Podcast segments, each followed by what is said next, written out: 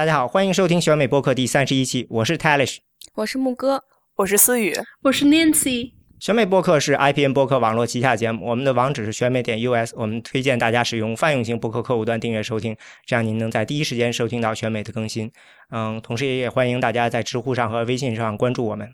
我们现在呢也有会员计划，嗯，欢迎大家呢加入我们的会员计划，收到专有的会员专有的每日资讯啊，串联美有料的美国政治信息，支持我们把博客做得更好。呃，今天呢，嗯，我们有一位新嘉宾啊，Nancy，Nancy 是在耶鲁大学的读法律，对吧？对对对，是在耶鲁读啊，JD，今今年是 JD 的一第一年，对。呃，今天这个节目呃开始他准备的时候，上周我还问过木哥说准备怎么样了，然后木哥跟我说说，我觉得我们还需要一位男嘉宾，然后我就很 很很那个，就是说我我不是男的吗？没有我，我以为那个呃，这个您是今这次不参加，我不知道为什么我有这种错觉。我们这属于性别的 affirmative action，得有一个，所以大家应该能猜出来了。今天呢，这个我们讲的这期呢是关于呃女性呃的主题，关于女权和这个大选。嗯，选在这一个今天呢，也是因为这一个月呢是 Women's History Month，这个妇女历史月，在美国。嗯，哎，我好像故意非得说一个大家不太熟的是吧？嗯，选在这周呢是显然是三八国际妇女节，对吧？对，我今天同事告诉我说这一个月都是 Women's Month，我还觉得很开心。我以为本来以为只有一天。嗯，你们那儿这个 month 有什么？就是我我在学校的时候是从来没有见过有什么跟这个有关的活动什么的。你们那儿有有在现在有什么吗？还是说这个 month 到底定着是什么意思呢？呃，学校就是一般情况下就是像上个月是 Black History Month，然后这个月是 Women's History Month。然后作为本科生，最直观的印象就是学校的 Snapchat，因为每个学校的 Snapchat 都会有自己的 Snap Story 嘛，然后你就可以看到大家最近都在做什么，然后就会有很多人会发一些就是女权的 Trivia。然后或者说在学校录一些其他的 Ivy League 或者其他的社团正在搞一些东西，还蛮有意思的，就是很多 community engagement 的这种社区的活动。那说起来的话，我应该关注一下我儿子的小学，他们可能也会。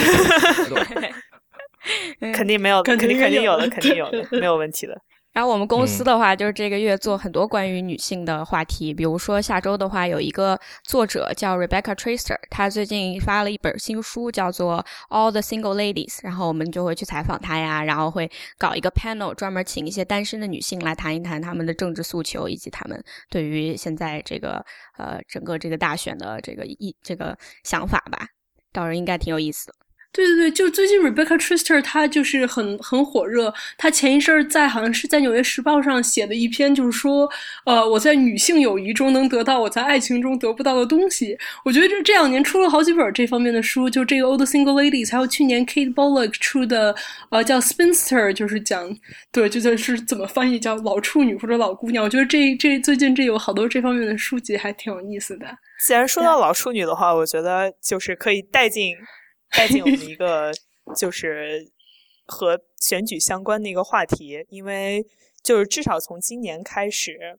呃，如果没有记错的话，是大部分的，就是女性选民中没有结婚的人数超过了已经结婚的人数。对，好像是二零零九年是第一次说是这个未婚女性，就这个未婚其实是包括比如说丧偶呀、分居啊，反正就是不只是说是年轻的未婚女性，只是说。就是 unmarried，他的年他的人数是超过了呃这个已婚的，变成了美国的主流，应该说是。对。呃，你说二零零九年就是了。对。呃，不过在投票率上应该会略低一些，因为他们通常都是年轻人，对吧？对他们有很多有各种各样的因素，但是挺有意思。我手上只有一二年的数据，一二年的时候，就是这种说到的，就是未婚或者是丧偶或离婚的女性有在美国有五千五百万，然后超过了是就是百分之二十五的这个选民数，然后他们就反正他们投票 pattern 也是就是好像是七十到三十的这样子是选偏向选民主党的。对对，奥巴马就是年轻女性选民给了非常非常大的。这么一个推手。对，我记得是说这个差距在二零一二年是达到了最大，就是 Rutgers 大学的这个数据是这么说的。然后，但是实际上，其实女性投票就是好像比男性要更热衷一点。嗯，我看到一个资料是说，一九八零年大选到现在，所以也就说是过去的八次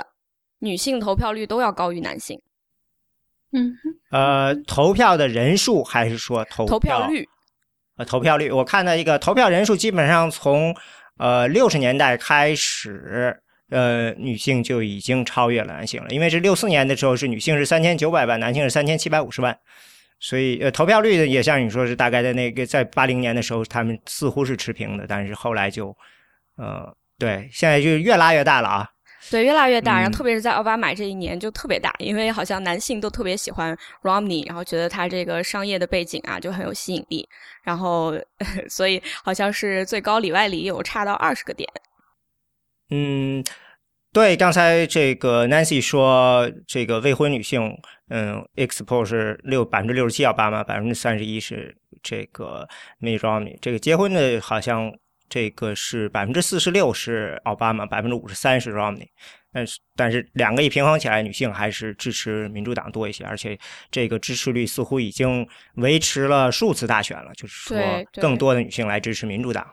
这个其实挺有意思的，因为我以前就我开始了解美国大选的时候，我就一直觉得女性是亲民主党的。但是实际上，如果你看整个呃，就是往前再看的话，是在一九呃，就是最近的事情，这个女性才有感觉说我一定要去 take side。再往以前的话，其实共和党对于很多女性议题，就我们现在的所谓的女性议题，其实是挺支持的。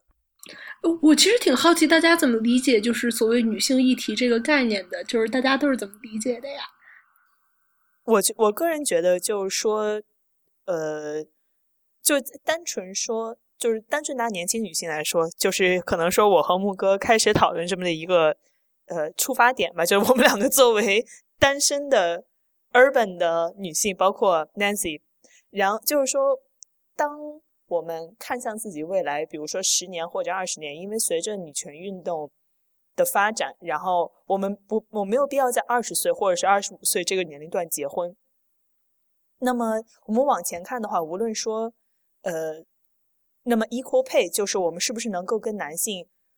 拿到同样的，就是付出同样的努力能拿到同样的工资，或者说我们所承担的 health care。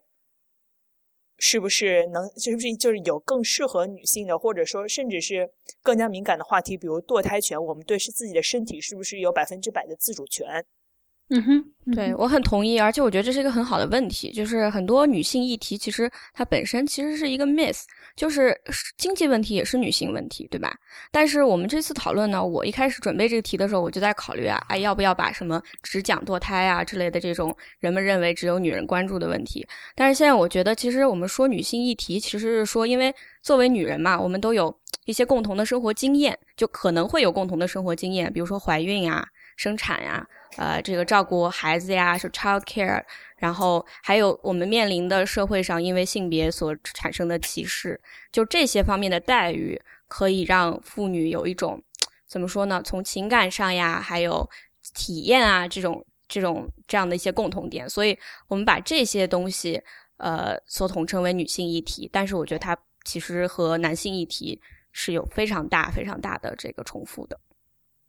对我，我觉得其实就是，我觉得就是我所理解的女性议题是包括就是衣食住行各个方面的，就是各种各种形态的，比如社会保障，包括就是 health care，就比如医疗这方面的保障，甚至其实也包括其他，比如国家战略性发展的这种问题。就比如说，我觉得外交议题也可以是女性议题，但可能就不是我们会一直直接就是上来就想到的这样的女性议题。我觉得女性议题其实就是。就可以是所有的议题，对，这是我也同意。嗯，对，对，嗯，尤其是你刚才说这个外交议题，这个很大程度上决定了为什么很多女性她是民主党的，因为她们相对起来更不喜欢打仗。这是一些人试图这样解释，就会觉得发现很多，呃，不管是女性的这个政治家，还是说女性的这些选民，他们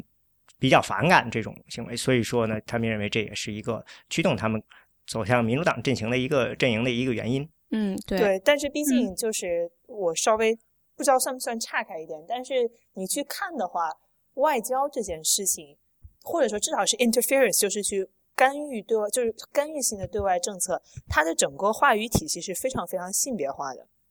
就是他会把干预的国，就是比如说你看美国当时打阿富汗的时候，然后布什就出来说啊，阿富汗的女人和小孩们需要我的保护，然后他会把这种国家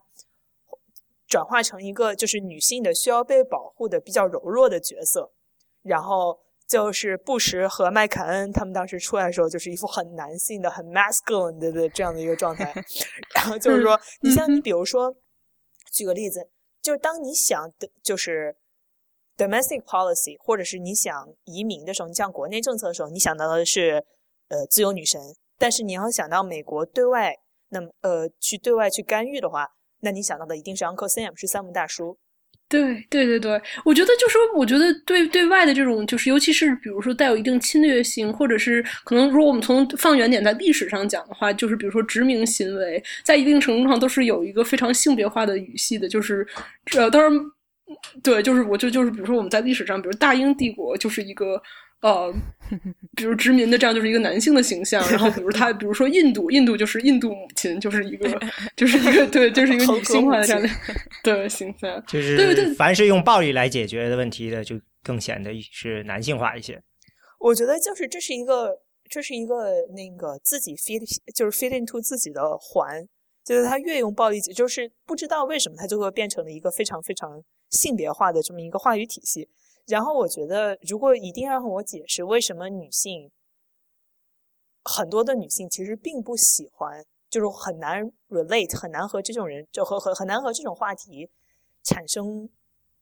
呃共鸣。其实很大原因是这个 narrative 是不是这个话语体系不是说给他听的。我觉得还有一很有意思的一点，就是说，我觉得就比如说现在美国，我就在比如在法学院学国际法，或者是比如在美国做外交，我觉得外交它之之中也会分成很多个分支，然后感觉其实拥有最多的，比如说资金、资源、财力的是比如国防安全这样以男性语系主导的这样的一种话题，但其实比如有很多女性在做发展，在做人权这些这些都对在做教育，这些都被 sideline 了。其实这也是一个非常有趣的一个。呃，就是内政和外交的这样的一个联系，同时有性别化这样趋势的一个情况吧。当然在变，在变。对，对对对。对，说到说到这个很有意思，就是呃，大家知不知道？嗯，就是 Anne Marie Slaughter，她之前是那个普林斯顿的，就是 Woodrow Wilson School 的院长，后来在奥巴马时期做过，就是呃，美国外交部里头智库的那个著名的 Slaughter。然后他写的一篇，就是在那个就是 Atlantic 上写的一篇文章，可以让我们带回一个更加传统的女性议题，就是他写的那个，就是为什么女性不能拥有一切。Why women can't have it all？其实很有意思，因为他自己其实他自己其实是做外交的，但是他写了一个非常对这样的议题。对对，当当时这篇文章炒得很大，对吧？对对，因为之前不是那个 Lean In 嘛，就是说女人就什么都要一把抓。我记得这个好像呃，我还跟国内的这个女性的朋友讨论过，就是说为什么呃。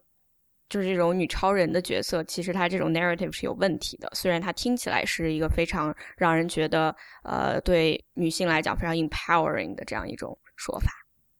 嗯，他们的解决方案似乎是认为，呃，女性就是现在有一个就是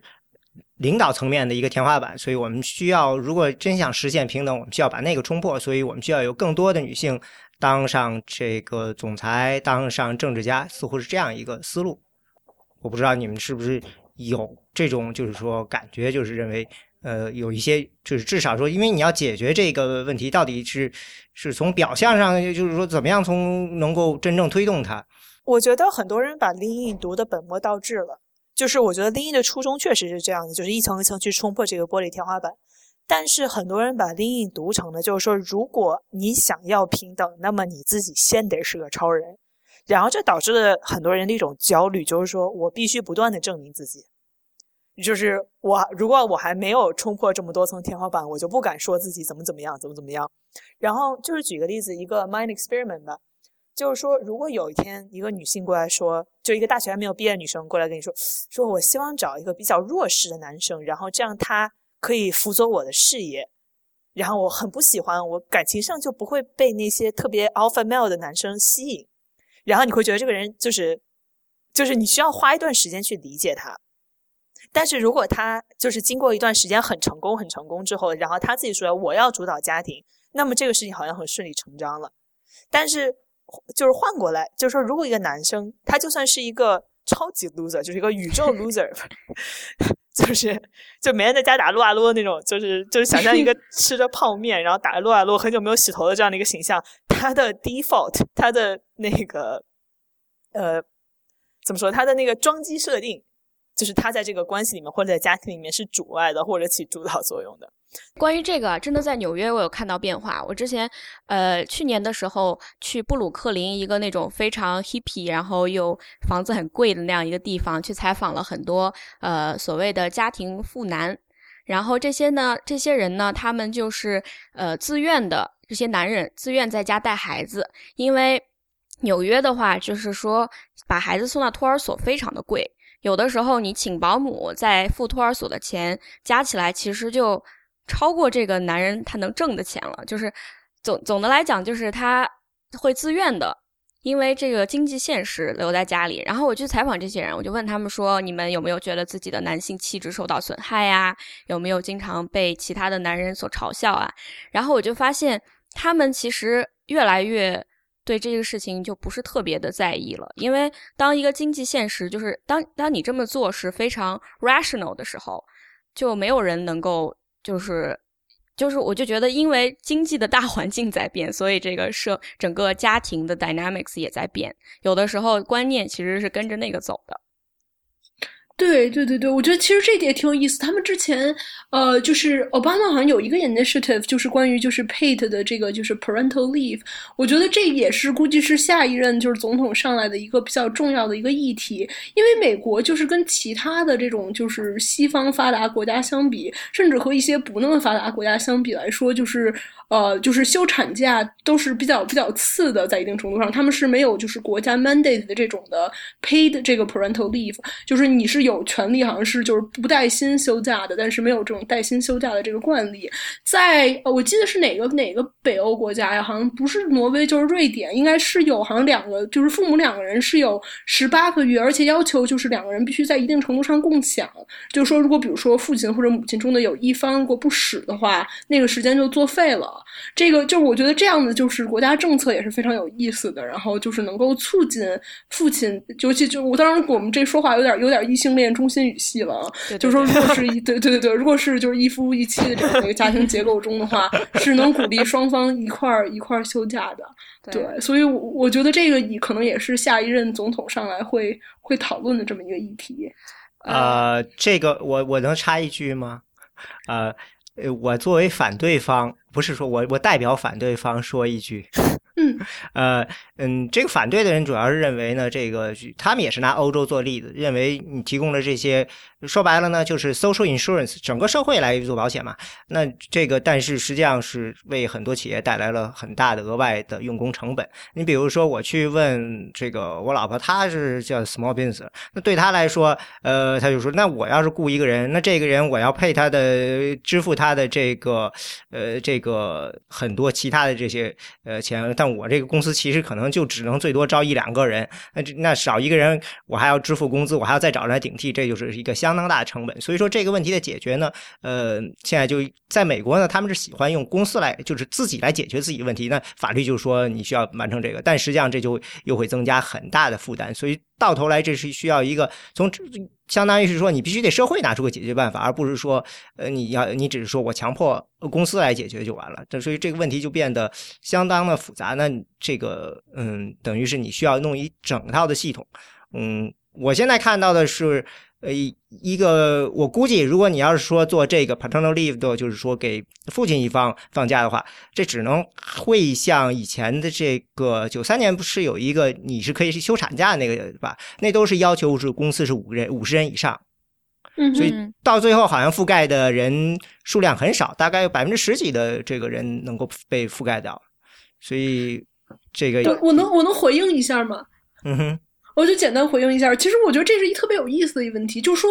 我觉得，我觉得就是我经常会想，比如说女权心中的这这样子，就是社会管理或者这个就是所谓的一个 feminist governance 应该是什么样的？我我觉得它其实跟我们现在的想象是有所差异的。就我觉得我们现在想象中，就是我觉得从经济上来分析，这些都是合理的。但是我觉得在我我个人的一个女权的乌托邦中，我觉得社会规范应该是在一定程度上是以，如果比如一个人他选。选择呃，比如说生孩子，那么其实是社会的规范应该是鼓励他参与到这个孩子的就是就是早期这个新生儿早期的生活的这样的一个过程中，不管他是男性还是女性。而且如果比如说有 paid 的 maternity 和 paternity leave，在一定程度上能够 equalize 这个 playing field，让就是两性在职场上发展比较均衡。嗯，作为就是之前也有就比如说就是这种就是。为就是不打算生育的人，他就会站出来说说，那我们为什么就没有这样的 leave 呢？我觉得在一定程度上，一个理想的就是。就是后后现代的这种一个女权的乌托邦中，也是应该允许这些人，他们可以 take time off。就是是的，我觉得效率在一定程度上肯定会受到影响。但是我觉得，在我个人的女权乌托邦中，效率不是最重要的。就是我觉得个体的幸福，比如说，如果你选择成立一个家庭，或者是一个你想成成立随便什么样的家庭，家庭的这样的这种这种这样的幸福，我觉得是在一定程度上胜过。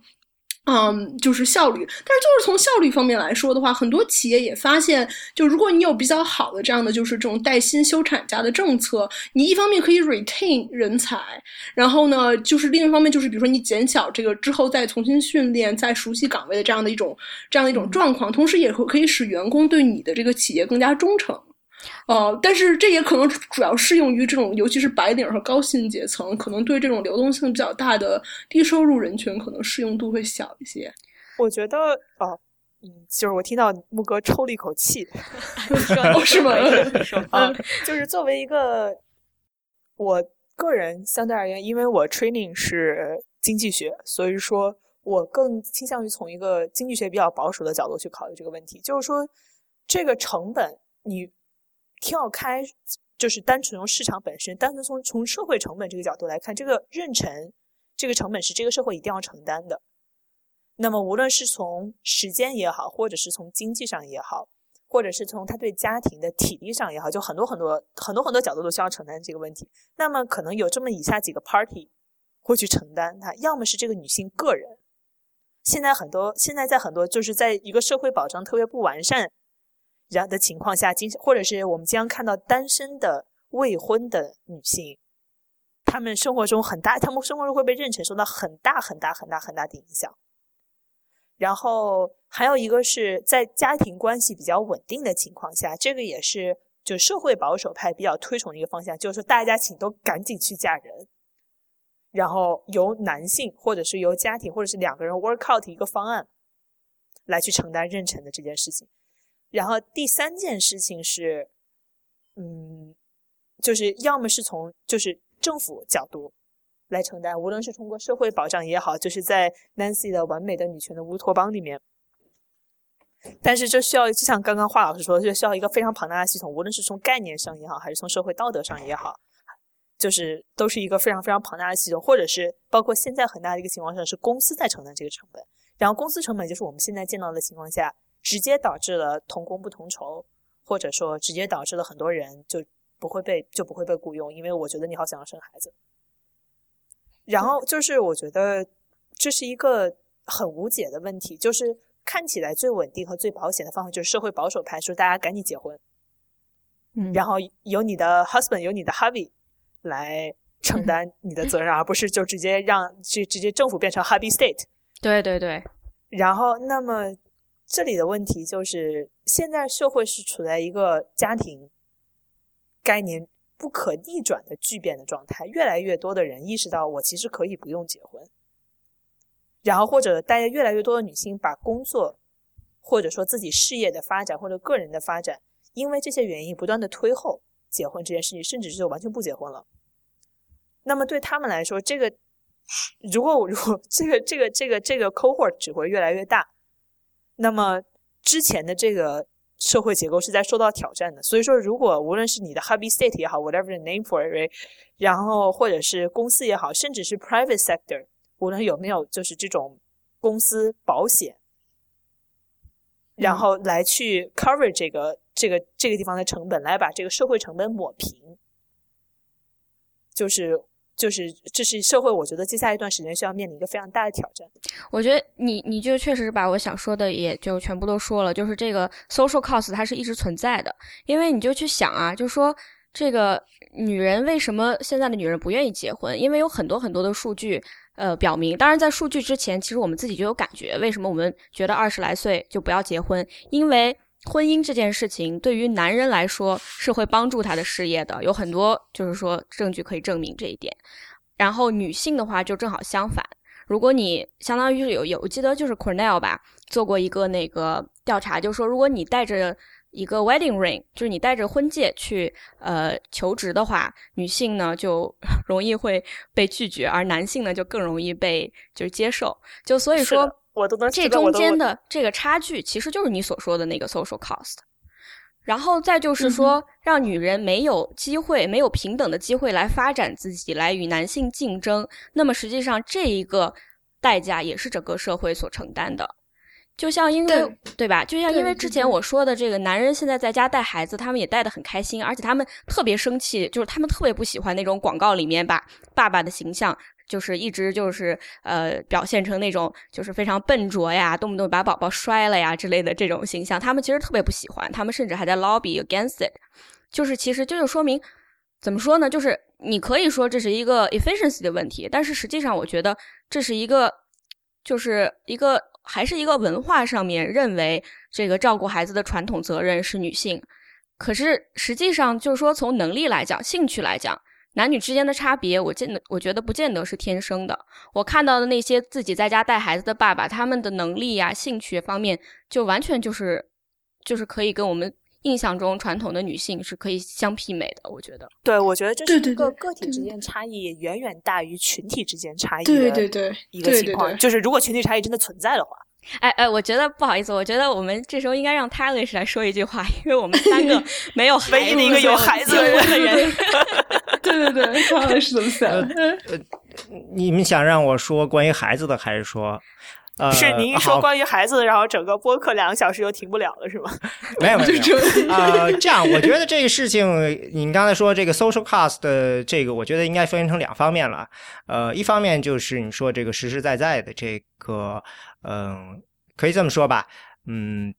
整个这个美国这个社会，就是公司啊，或者说整个这套社呃的这个建构啊，他们很大程度上还有很多东西是停留在这个一九六零年代、一九七零年代的这个时代。嗯，那个我举个例子，你比如说这个美国国会的，原来在美国国会，它这个开会那周围是没有女厕所的，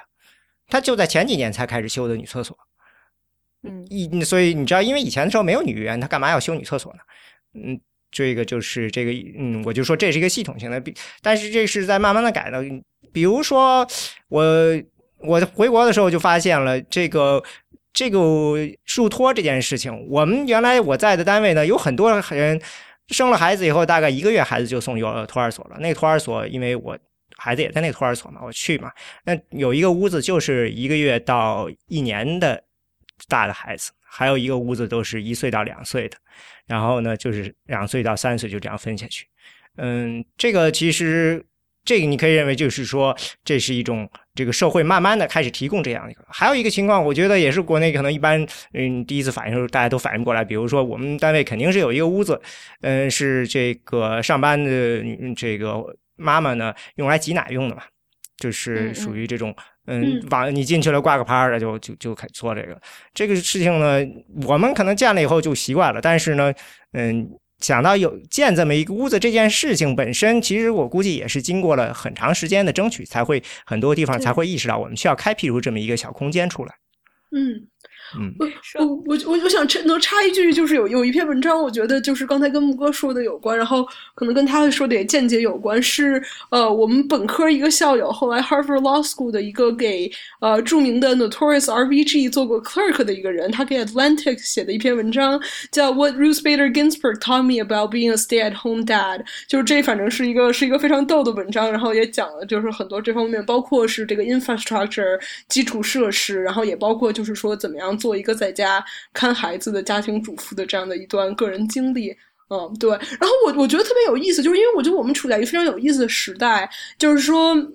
第啊美在就比如说在美国这个大环境中是第二波女啊女权这个思潮结束，第三波差不多有的没的，然后现在就是说我们个体的就是思想自由就是机会空间都特别多，尤其是作为比如说中产阶级的这样的一种女性的这样一个角色，所以我们但是我们就站在一个时代就是震荡并且变化的一个这样的一个一个阶段，然后这个所以在这个情况下，比如说选二零一六年选总统，其实选的是对未来的一种。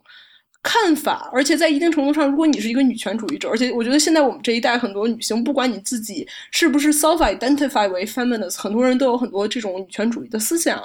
和这种基本的认识。那么就说这个时候你选一个总统，其实是能是我觉得是有一定的前瞻性和，并且会对未来的美国社会。的一些，比如价值选择、价值判断是有影响的。然后我能不能，我能不能就是人格分裂一下？我刚才还在说你全乌托邦，我现在，我现在能不能就变成一个，就如果我是一个独裁者，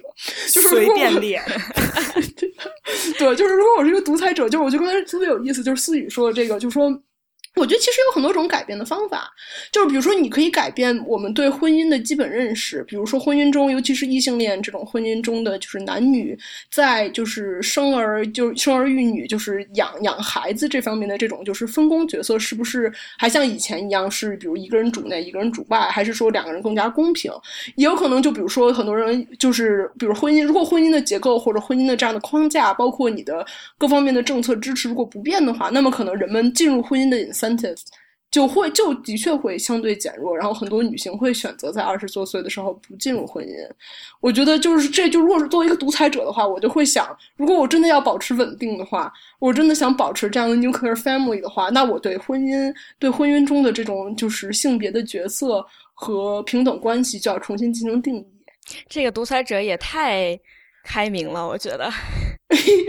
是个女权独裁者。就是你刚刚说的那个，我觉得总结一下啊，就是说婚姻它作为一种 institution，对吧？几百年来它是越来越往就是两性平等的方向去发展的，但是它之中还是存在着对女性，相当于是还是 we get the short end of the stick，所以才会有这么多年轻女人选择先不结婚。如果结婚，各方面都对女人真的非常好的话，就让你所有自己想做的人生选择都可以自由去做的话，那我们为什么会不结婚呢？对吧？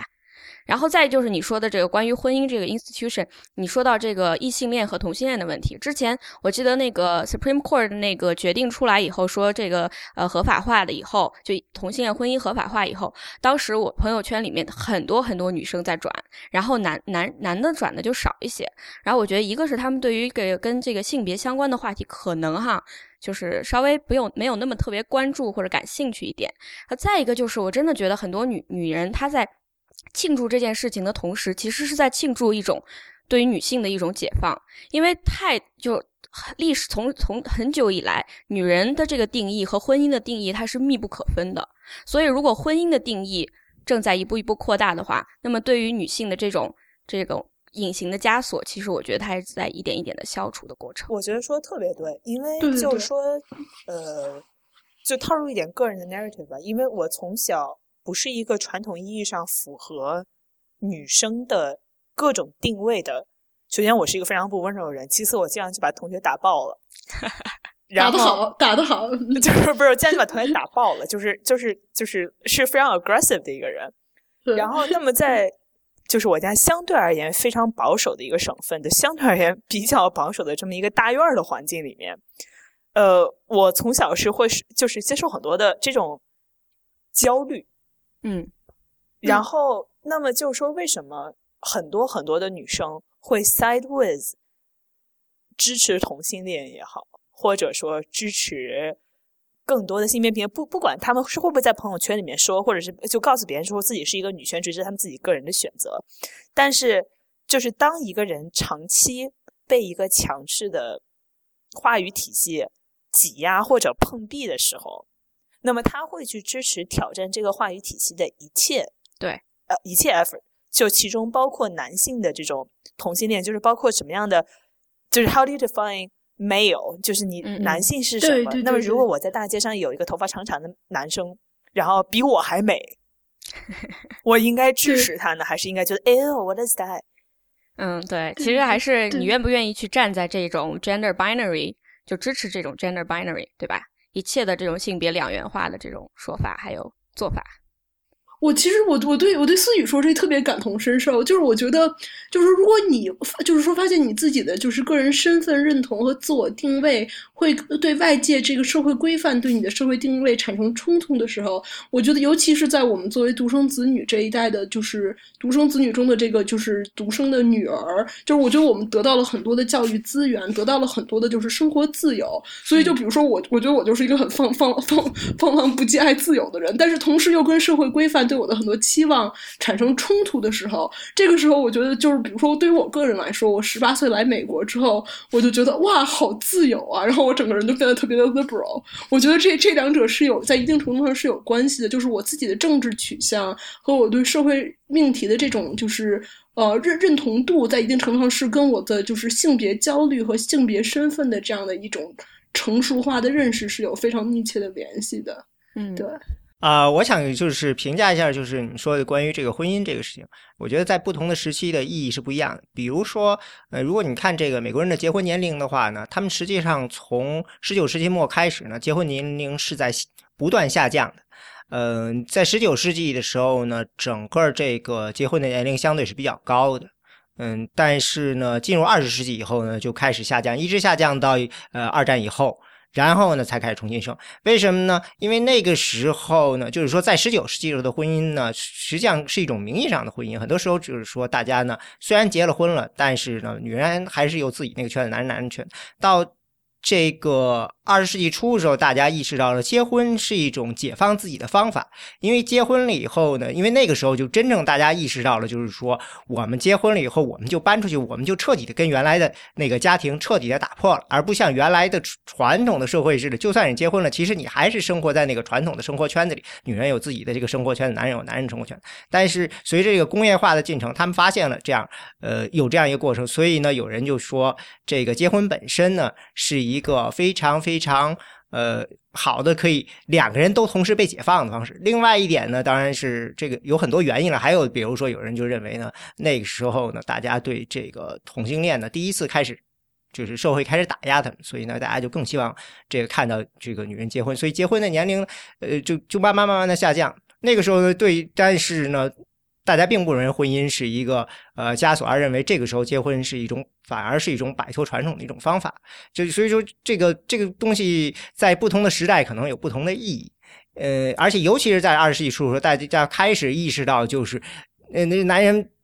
不可能像以前似的，一就是说靠一个人自己的这个力量就能够成功了。这些反而是家庭会能够保证。在这个之前的时候，就是有一种先。这个立业再成家都可以，因为那个时候美国的机会很多。但是呢，随着这个工业化，整个社会呃结构给开始呃就是体系化了，然后呢，你呢你会发现自己原来一辈子就会是个职员了。你想要成功的话呢，反而是家庭会是一个能够相互支持的一个呃基础。所以说就有这样一个过程。所以我就意思就是说，这个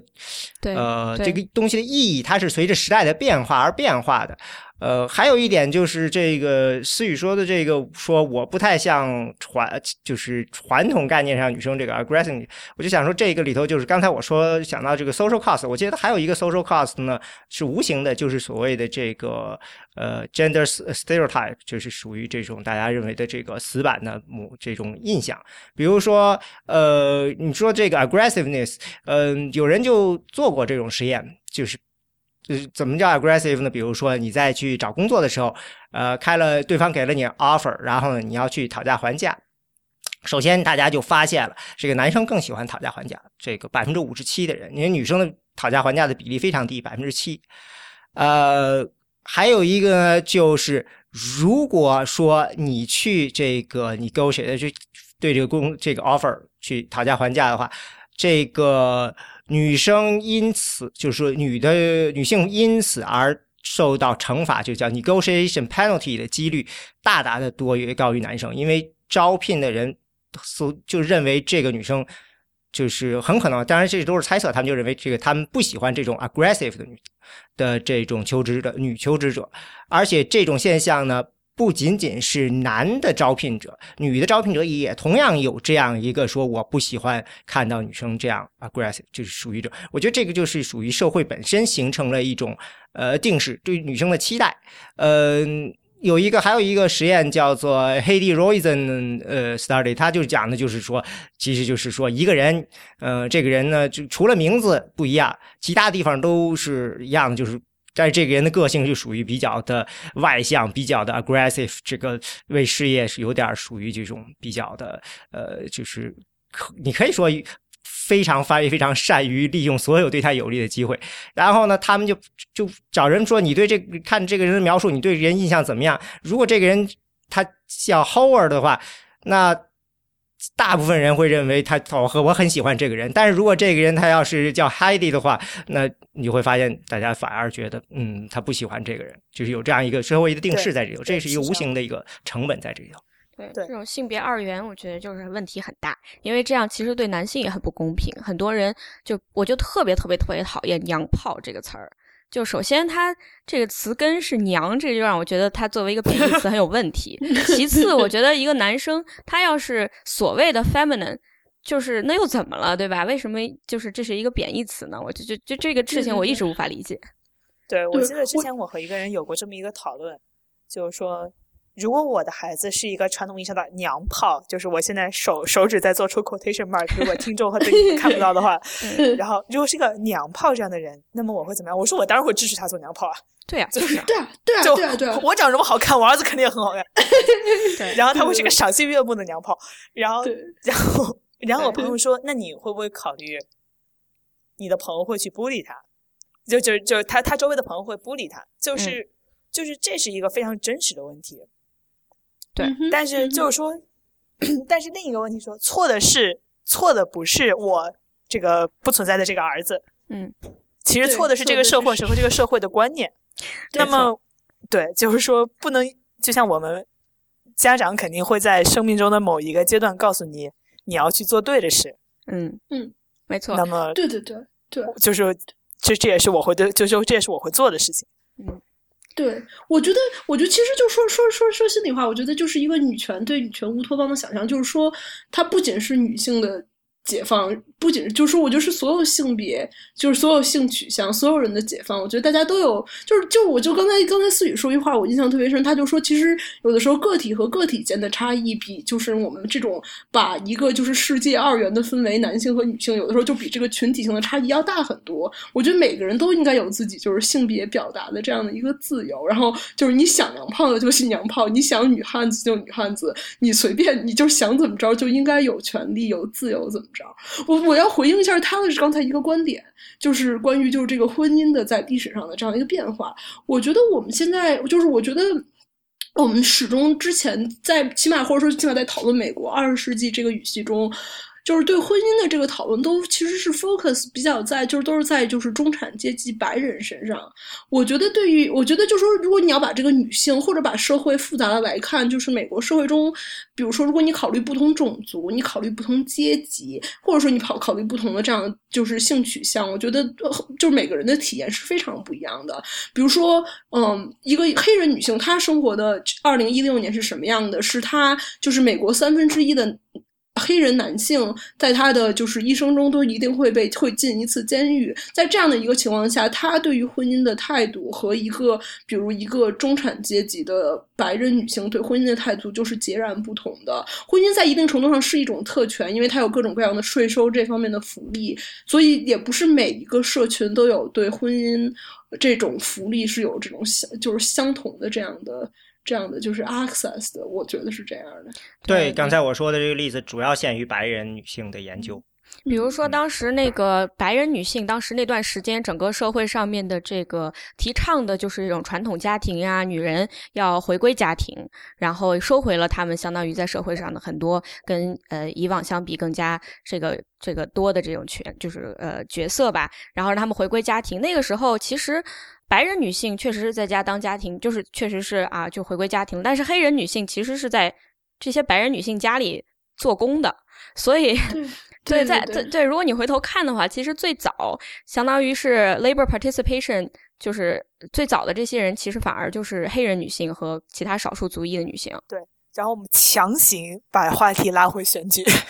就是好的，因为我觉得就是这也是就是我们刚刚其实讨论的角度都是说，我们作为中产及以上的女性，那可能嗯就是说在这个里面，在这个议题里面，我们更希望去改变话语体系，或者说更希望去获得更多自由。但是对于甚至不需要说是，甚至对大部分中产女性来说，它整个是一个生死存亡之成生死存亡之秋这样的一个问题，因为很多人就是很多女性因为性别配不平等这件事情，导致他们的配一直是处在 minimum wage 这个水平的。嗯，对。那么对他们来说，minimum wage 虽然对很多人来说，无论是从经济上也好，都是一个非常非常非常非常值得推敲的概念，但是对他们来说是直接能够就提 minimum wage 是能直接影响到百分之四十的女性在 minimum wage 周围的人的生活质量。嗯那么对他来说，就是已经不是说我有没有日托所可以选择这个问题，那么就是说已经有这么一个孩子，如果国家不给提供，就是他的 hobby state 不提供不提供足够的呃，无论是 insurance 也好，还是 subsidy 也好，就是一个非常直接的影响，就是这个孩子就不用说他的教育会不会资源足够了，他很有可能就是营养不良。营养不良在美国是一个非常非常真实的问题。就虽然这是一个对这是一个相对而言比较富裕的国家，我我能不能插一句，就是关于 hobby state 这个词儿，就是我对这个词的这个感觉非常的复杂，因为我记得当时奥巴马他有一个 campaign 啊，就是那个 Julia campaign，你们有没有印 Julia 象？campaign，对对对对，就是那个没有没有种族，啊对就只有一张一个卡通脸的 Julia，对，而且她没有丈夫，她有孩嗯子，但是她没有，就是没有演他这，他就相当于这个是一个女孩啊，她从女婴开始一直到她老，然后奥巴马就说这个她在这一辈子过这一辈子期间遇到的一些问题是，就是政府要怎么样给她提供帮助，然后当时整个就是说 conservative 他们就。就就就就气疯了，因为 Julia 没有丈夫，说她有儿子，但是你没有没有写到她结婚，这简直是道德败坏，或者说是 就是你看，你的国家相当于取代了她丈夫的地位，所以当时他们就用这个词叫 hubby state。但是这个 hubby state 就问题很大呀，因为就是我回到我们刚刚说的 social cost 的问题，男性他结了婚以后，就有人给他做家务，有人给他生孩子，有人给他养孩子，他就不用花这些钱去雇人来帮他做这些事情。那他是不是其实是有一个 mommy state 呢？你就想想，或者 wife wifey state，w 对 i 不 f 对 i 就是我觉得 WiFi state 这个事情是真实存在的，因为就是说，在这个就是一个非常非常实际的问题，在一个相对而言男性主导的政治体系下，男性的诉求是非常非常容易通上去的。就比如说传统上诉，求，对，对，然后比如说传统上男人买房，嗯，那么对男人的诉求就说是啊，我们是需要买房的。虽然这个诉求可能不是那么 gender，但是就是我好像就没有听说过这个买房这件事情有什么非常非常。但虽然传统意义上大部分都是男人在承担这个责任，但好像没有听说过，好像就是说哇，你是不是因为政府给男人补贴这么多，一定是 wifey state？但是比如说，呃，这个可能就稍微有一点点更，呃，我个人也也也也对这个事情不是很确定，就是呃，Sandra Fluke 的这个事情，就 Sandra 啊 Fluke 说，这个对国家是不是应该 healthcare 是不是应该配呃避孕药、计生用品，计生用品？嗯那么避孕药就是百基本上百分之百都是女性在承担，因为我 so far 我还没有看到有男性避孕药这件事情，如果有的话，我会很开心。我们要发明一下，对对对，就是但是就对对是就是就是，再具体讨论就污了。但是嗯 但是就是说，呃，那么现在就如果那这个成本，如果女性要让他讨论的，就是说是那我们是不是应该提供给女性提供这个这个这个这个 subsidy 的话，就变成了一个常识外的事情。这好像不是一个 intuitive 的，就是大家补贴买房或者帮助大家买房是一个 intuitive 的，然后就是 contraception 就不是一个 intuitive 的事情。对，还是觉得这是女人的事儿，所以就 为什么要大家一起承担？对，然后所以 说就是就是这个 Rush Limbaugh 说的话就非常非常难听啊。哦，Rush Limbaugh 这个事情，我觉得一下就是本来这个话题其实很复杂，我们可以好好讨论。但是他那一说，一下子所有人都站在 Sandra Fluke 的这一边了，对吧？我觉得就他实在太，他说的太不太不明不知道。我们是不是应该先解释一下 Rush Limbaugh 说了什么？呃，就是说这个这个说出来就不是 PG 四，就是不是一个就不是 PG 了。这个这个这个不是 PG 了，就是 R 就是 rated，就完全是 R rated 了。就是我用尽尽量用最文明的语言解释一下一个问题。他说，如果呃，Sandra 的性生活需要政府补贴的话，那他是不是因为他是一个性工作者？然后，请各位听众用自己的大脑把它变成一句非常污的话。对，你说的太文明了，我说的太文明了，我都这真的是非常非常的，我震惊于自己把一句话 gentrify 的能力。应该应该去就是应该叫什么？就是那个电影审查，应该去做电影审查。去污能力一流，去污能力一流，就是真的是自来去污粉。我觉得特别有意思，就是我们从开始讲到现在，居然现在才开始就是进入到生育权这个话题。我觉得这是一件非常好的事情，因为大家经常一说女性议题啊，直接就堕胎、生育权、生育权。但是我们之前说那些所有经济问题，其实都是女性。我觉得经济问题其实是一个更大的问题，更大的问题。对，但我们可以现在说说这个。Planned Parenthood 的生育权呀之类的这些，因为这也是本次大选，我觉得也非常非常重要的一件事情。我我能再就是扯一句，就是关于种族和阶级的一个问题。扯，就是对对对，我觉得我在美国观察，就是做 reproductive justice 的，就是说，就是 reproductive 广义是非常广的，但是就是我们把 reproductive 如果直接跟 abortion 联系，一般都是我我见到是以一个白人中产阶级女性为主体。做的是把，就是你会把 reproductive justice 直接就是翻译成就是允许堕胎、堕胎自由。但 reproductive justice 其实，比如它的含义很广，也包括比如说。一个，比如说 Hispanic 或者一个 Black woman，她拥有，比如说在生产的时候拥有最基本的就是这种就是医疗福利。这这方面的 reproductive justice 其实就是我们讨论的相对很少，而且变得非非主流化。但其实是应该是我觉得是就是生育的这个正义上面非常重要的一部分。然后我们可以扯回来讲讲讲 abortion。嗯，对，嗯。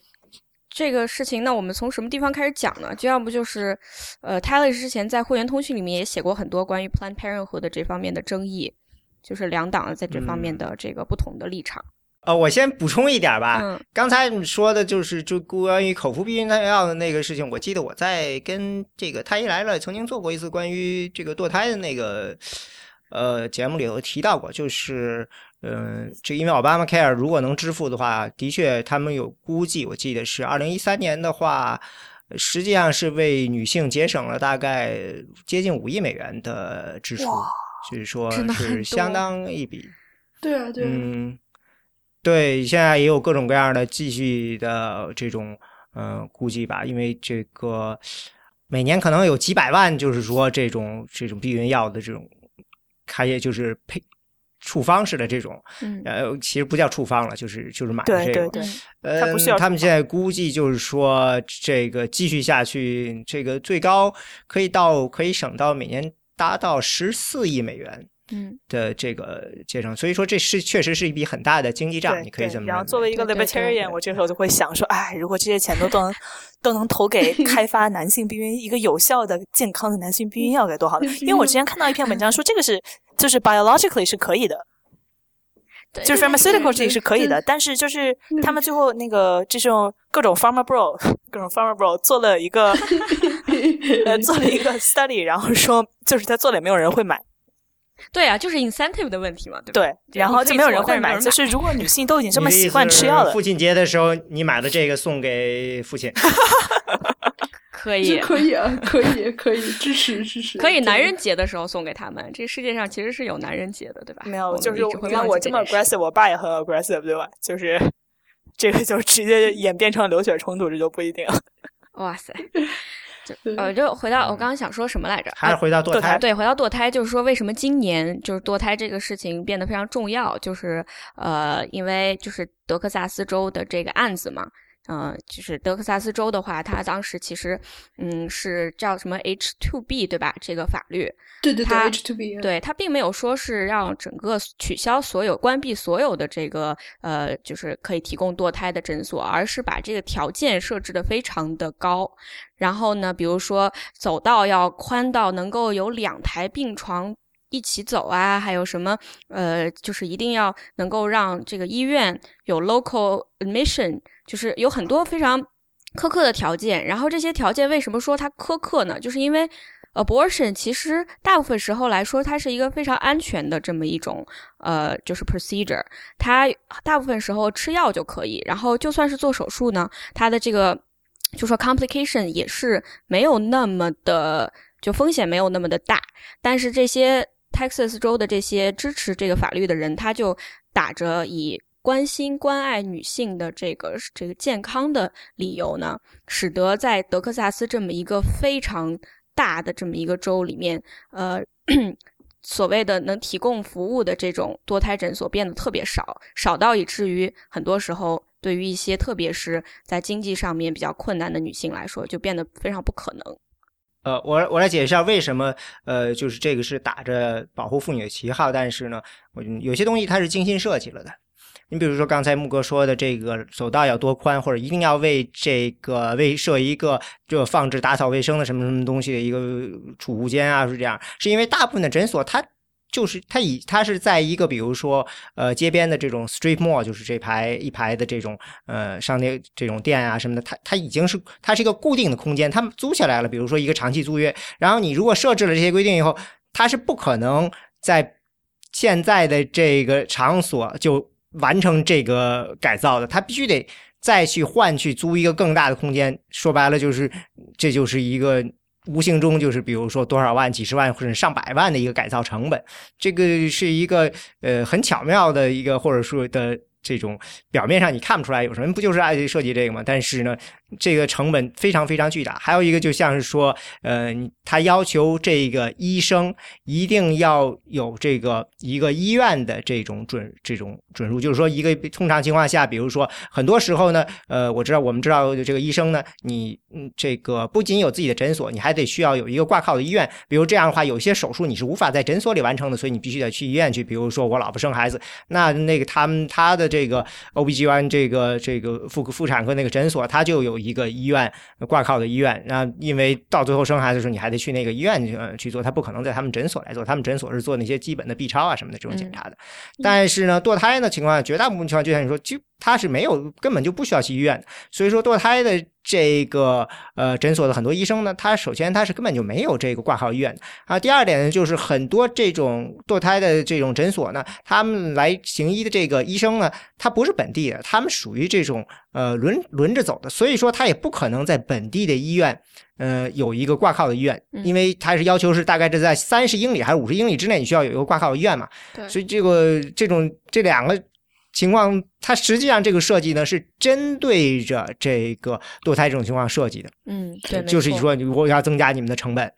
对，对，没错。我我能不能建议，我能不能建议他的是，我们什么时候应该单独讲一下堕胎这个问题？我觉得这个问题非常的深奥。我觉得，尤其就是因为，我觉得我成长的环境中，就是我就是在在国内，在北京成长这个环境中，感觉堕胎其实是一个很。很常见，甚至在一定程度上是一个习以为常的一个情况，所以我觉得其实国情和国情之间的区别，还有对待堕胎的态堕胎的这个态度，一直让我觉得非常有意思。对，就是因为在美国，它是。生命是上帝赋予的，然后所以你就是所谓的这个堕胎是非常不人道的呀，然后放纵啊，道德败坏啊之类的。所以，呃，这个东西好像林瑶说他可以讲三个小时，是是是，我觉得我，哎，我是不是应该跟应该这应该跟三图老师应该应该探讨一下这个问题？所以所以所以你可以拉上他来做一次，可以。对，然后总之回到这个为什么这次大选就这件事情过做的变成格变得格外重要呢？就是因为这个法律现在其实是在最高法院的。手里对吧？但是最高法院呢，这个 Scalia 这个大法官他就是去世了，所以现在就变成了八个人。然后如果说这个呃，correct me if I'm wrong，但是如果说这个高院不做出判决的话，就是没有得出结论的话，那么原本的这个 local 的这个法，它就相当于生效了，对吧？但是是这样，就是 Fifth Circuit 它其实判了，Fifth Circuit 好像是。我我我的哦不对不不是这个 case 我我想错了是 Fisher 那个 case 中 Fifth Circuit 终于做了一个正确的决定，就是因为 对德德州是很少做正确决定的，就从一个从一个 liberal 角度来说，对对对，就说因为就是在四四四对四的情况下是就是底下这个 circus 就是这个 circuit court 的这个决定是会生效的，然后但是他们说很有可能就是说这这一次比如说给 stay 了，很有可能会明年再讨论一遍，然后我们又讲到了非常悲伤的 Scalia，，但是这一次就是。这个 Whole Whole Women's House 这个亮点是，就是三个女呃女女性大法官彻底的称霸了全场。对对对，太帅了！我当时 就是看了一下那个呃他们的，就其实就是非常的不客气，就是完全就是他们说的那个方式，就让这个法律显得非常荒谬。是的，就是非就是非常荒谬。就是那个我印象中最印象最深的一个细节，就是说那个 RBG 就是就是逼迫那那个就是德州的那个律师，他说说就说你这个就是。Apostle 难道就是好像最后那个律师自己承认说女性就可以去 New Mexico，然后 RPG 说那你不就相当于就说你们德州这法律是有问题的吗？因为你让你的女性去 New Mexico，就反正特别逗，对对对，就出州了，对，对，嗯是啊，RPG 对，除了这个事情，就是还有这个 Planned Parenthood 的呃去年的那个泄露出来的视频的事情，而且最近的时候不是呃这个这个事情本来在这个休斯顿那儿是呃。呃，检查结果最后反而这个大陪审团要对这个偷拍这个 Planned Parenthood 的这个堕胎这个的这个人这个组织的那个负责人发起起诉，对，所以也是一个非常大的这个转折。因为原来我记得这个尤天龙一直强调大陪审团就是检察官的这个被检察官操纵的，结果呢，这个检察官是著名的这个反堕胎的。结果没想到大陪审团反过来去，整个是全部都推翻了重来，而且还起诉他们，而且用的那个理由还很有意思，就是说他们是，呃，首先那个男的，他们是用了假的那个呃驾照，这首先是一个呃问题。另外一个问题就是他说他要买器官，对吧？然后这个本身是违法。对，嗯，他是发了一封邮件给这个 Planned Parenthood，他大概是在。一三年的六月还是什么，就发了一封邮件，表示了他大概是出了个价钱，然后 Planned Parenthood 表示呢自己没有回应这封邮件，所以因为有了这个个发信的这个过程，所以他就这就是罪证，就是你试图这个不管你是不是要钓鱼，反正你既然做出了这个动作，所以就是不过这个好像在德州只是 misdemeanor，是一个小的，嗯嗯。嗯，错，反正呃，这件事情，嗯，等于就是把这个事情等于就有点像是一点点升级了，嗯，所以呢，就变成了一个，有人认为会是一个这个大选中的一个议题，因为 Planned Parenthood 从来不背书任何的候选人，这次背书了 Hillary，嗯，所以呢，呃，这个而堕胎呢是传统上可以这。把保守派的选民激发起来的一个议题，所以大家就觉得说这可能这可能会是一个议题。当然，也有人说 Trump 上来以后就不一样了，所以呢，因为 Trump 他对 Plan Parenthood 它的。跟又跟传统的共和党很不一样，对吧？对我当时很吃惊，因为看那个辩论的时候，他先说了一大堆，然后我记得是 Ted Cruz 一直在呃逼迫他承认自己支持 Planned Parenthood，然后他就烦了，他就说了一句，呃，我不支持堕胎，但是 Planned Parenthood 它不只是堕胎，它对于女性还提供很多很多其他的健康方面的服务，然后我当时就觉得 What？对，How？What？对。对，我觉得就是刚刚纠正一下，因为就是有一个 detail 是，呃，买卖器官是非法的，但是如果要是胎儿器官的话，呃，特别是从用用用 research purpose 的话，它是可以接受 donations 的。嗯，对，donation 是可以的，这个是有这个法律的，对吧？所以说它是相当于真的是，其实是其实是在买卖器官。嗯。嗯，但是说说回来了，还是 Trump 这个事情非常有意思。就是说，嗯，这个现在 Trump 他虽然一路领先，但是如果你看这个出口民调的话，Trump 在这个女性选民中的支持度，而且现在出口民调肯定说的是共和党选民，在共和党中的支持度是很糟糕的。就是比如说在 Virginia，他是输给了这个 Rubio，虽然他拿到了 Virginia，他像刚刚结束的 Michigan，他跟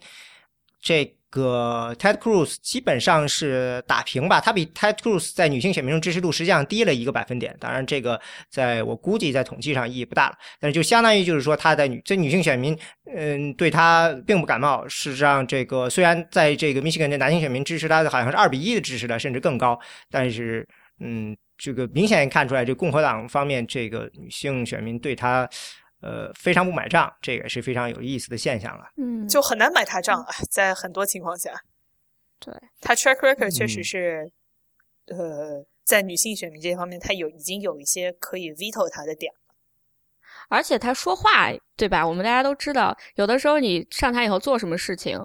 就是一回事儿，但是他在竞选期间说的很多非常 sexist 的话，就是已经让人没有办法，就是说 去支持他。我觉得。当然了，我不是共和党的选民，所以，对我听到他们已经准备说要把他所有的这些呃，就是对女性非常不友好的称谓都。收集起来，估计这个能拉很长的一个单子。对，我我我就推荐两个 source，大家可以看来逗乐。作为一个非常 liberal 的人，就是一个是 Samantha B，叫之前就是在在 Samantha B 现在做的 Full Frontal，我每天就看一看。对对对，还有 Andy Borowitz，我现在基本上已经不看呃 GOP 的任何新闻，我就直接看 Andy Borowitz 写的这个呃讽刺片段，所以大家可以去就推荐给大家阅读。对，嗯嗯。对，我的我的我可以问一下，就是呃，两位两位两位啊，女性同胞两这样一个问题，就是如果你要选的话，如果你有就是在美国大选中你有这样有一票的话，这 primary 中你是选你是选 Hillary，你还是选 Bernie？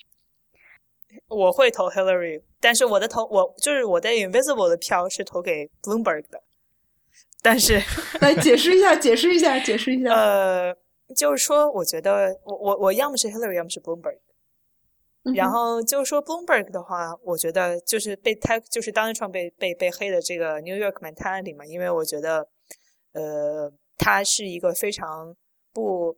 不被意识形态所左右的人，这是我对他的很多政策的给我的一个比较直接的观感。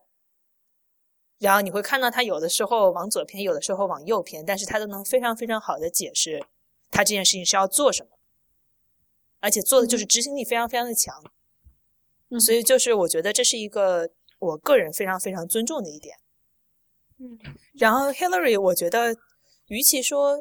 呃 Hillary，我觉得我像大多数的人一样，我觉得他很很 votable，比起 Bernie。然后至于像很多就有个现象叫做 Bernie Bros，哈哈哈，对，就是很多 Bernie Bros，就很多男生非常非常的喜欢 Bernie。然后在大学，就是我在我们学校，我不绝对不敢说我自己不喜欢 Bernie 的。因为那个就是我会被我会被刷屏，就是被喷到刷屏，而且就是你会翻到去很多兄弟会里面非常喜欢就非常 dude 的那种人。我不慎说了一句，不慎说了一句我很喜欢 Hillary，然后有一个人直接过来说：“Oh my god, you you lie！” 就是就是，然后他说我的生理结构 is 就是 is making me make bad decisions。